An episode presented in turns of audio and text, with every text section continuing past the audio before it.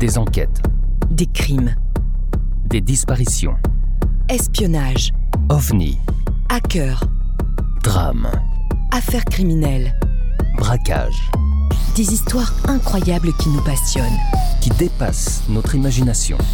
Pour vous tenir en haleine et vous donner froid dans le dos, Nous allons découvrir ensemble les parties les plus sombres de l'être humain, les parties les plus cachées des êtres qui peuvent être nos voisins, nos amis. Des membres de notre famille. Ou des personnes que nous croisons tous les jours. Nous allons essayer de comprendre pourquoi tout a basculé dans leur vie, Et quand sont-ils devenus des meurtriers? Alors détendez-vous Posez votre casque sur vos oreilles ou montez le son de votre radio. et embarquez avec nous. Entrons dans la noirceur des âmes en perdition, avec Sombre histoire. les histoires sombres. Richard Angelo, dit l'ange de la mort, est un tueur en série américain. Né le 29 août 1962 à Long Island, dans l'État de New York. Il a été condamné pour les meurtres de 25 personnes. Né de parents très religieux, Richard Angelo était un enfant unique choyé. Vivant dans une famille modèle, il reçut de bonnes valeurs et était considéré comme un enfant modèle. L'enfant modèle devint un adolescent modèle. Et quoique peu sportif, s'adonna au scoutisme, activité dans laquelle il performait très bien à la chasse et à la pêche. Mais étant réservé et solitaire, il n'avait pas d'amis de cœur. Jeune homme studieux et religieux, il occupa le poste d'enfant de chœur à l'église de Notre-Dame de la Santé Perpétuelle, rôle qu'il occupait avec une grande fierté. Adulte, il ne buvait pas, ne fumait pas et n'avait pas vraiment de vie sociale. C'est en 1980 qu'il trouva sa vocation et débuta ses études d'infirmier à l'université de Fragmindale à New York pour ensuite décrocher des emplois dans différents centres médicaux et hôpitaux.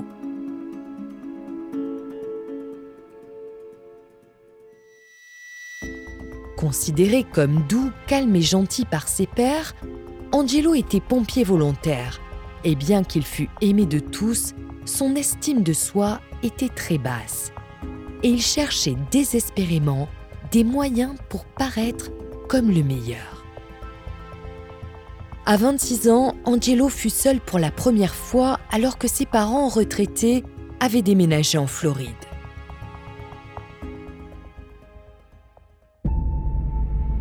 C'est au printemps 1987, lorsqu'il débuta comme infirmier à l'hôpital du Bon Samaritain de Long Island dans le New Jersey, que sa carrière de criminel commença. À 37 reprises, lorsqu'Angelo était d'office à l'hôpital, on enregistra des codes bleus, soit des situations d'urgence. Sur ces 37 incidents, 20 patients perdront la vie et 12 survivront au traitement de l'ange de la mort.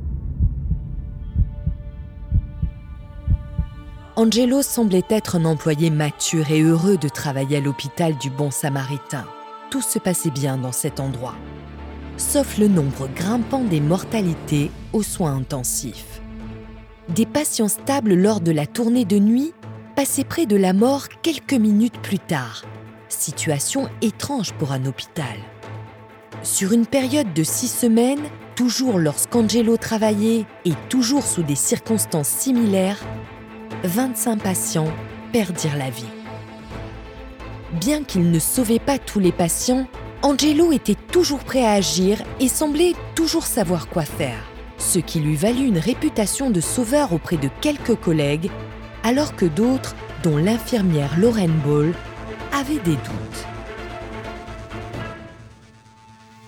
Une patiente âgée de 67 ans, Nancy Falabella, était du même avis que Ball et avait déjà averti sa fille qu'elle ne faisait pas confiance à l'infirmier, espérant qu'il ne s'occuperait pas d'elle. C'est pourtant seulement le 11 octobre 1987, après la mort de trois patients consécutifs et des déclarations d'un patient témoin d'un des crimes commis par Angelo, que ce dernier fut enfin découvert. C'est à ce moment-là que l'enquête débuta. Richard Angelo aurait tué au total 25 personnes et il sera tenu coupable pour les meurtres de Milton Puntley, 75 ans, en juillet 1987. Anthony Green, 57 ans, en juillet 1987. John Stanley Fisher, 75 ans, le 8 septembre 1987. Frédéric Laglois, 66 ans, en septembre 1987. Il aurait également assassiné, entre autres, John Schneider en juillet 1987, Joseph O'Neills le 21 septembre 1987, Nancy Falabella, 67 ans, le 11 octobre 1987, Joseph Mirabella, 71 ans, le 11 octobre 1987, Ruth Gardenier, 49 ans, le 14 octobre 1987.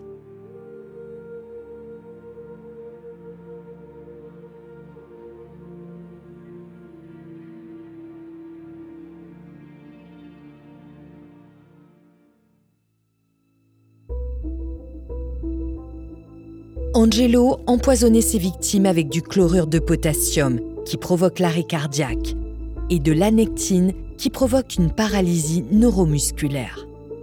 Bien que ses victimes furent nombreuses, Angelo possédait d'excellentes références et beaucoup d'expérience, le qualifiant mal comme un tueur en série. De plus, le but de ce dernier n'était pas de tuer ses victimes, mais bien de les affaiblir dans le but de les sauver et de paraître comme un héros. Enfin, combiné aux deux autres éléments, puisque ses victimes étaient âgées et malades et que les drogues qu'il utilisait étaient disponibles pour tous les infirmiers des soins intensifs, le processus fut long avant de démasquer Angelo. C'est lorsqu'un patient avisa l'infirmière Boll qu'un infirmier barbu lui avait injecté un liquide, ce qui l'affaiblit brusquement, que l'enquête contre Angelo débuta.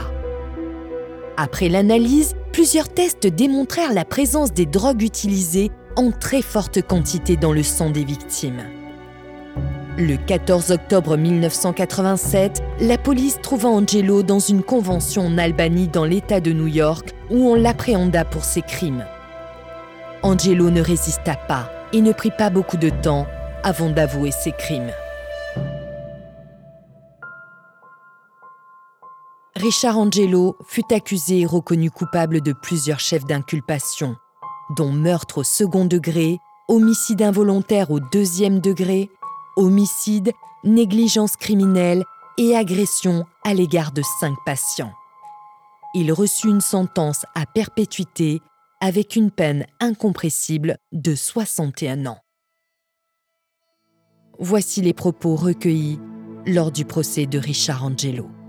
La raison pour laquelle j'ai fait une intraveineuse à M. Cucci c'est que le service avait eu énormément de travail et j'avais l'impression d'avoir mal travaillé en général. J'ai pensé qu'il fallait que je prouve à l'équipe et à moi-même que j'étais un bon infirmier. L'équipe me posait des questions et m'utilisait comme personne ressource. Je savais ce que je faisais et je l'ai fait volontairement. Je savais que ça causerait une détresse respiratoire et je savais que nous devrions intervenir. J'ai fait tout ça intentionnellement je voulais que mon équipe me respecte et j'ai l'air idiot maintenant. Je suis désolé.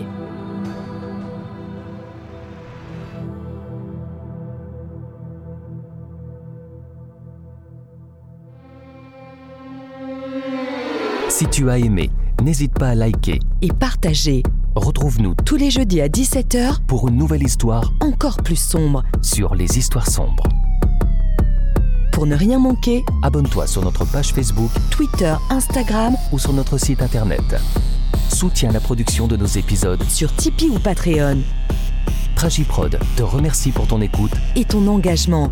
Une coproduction Valérie Marinelli et Aurélien Nancel pour Sombre Histoire. Les histoires sombres.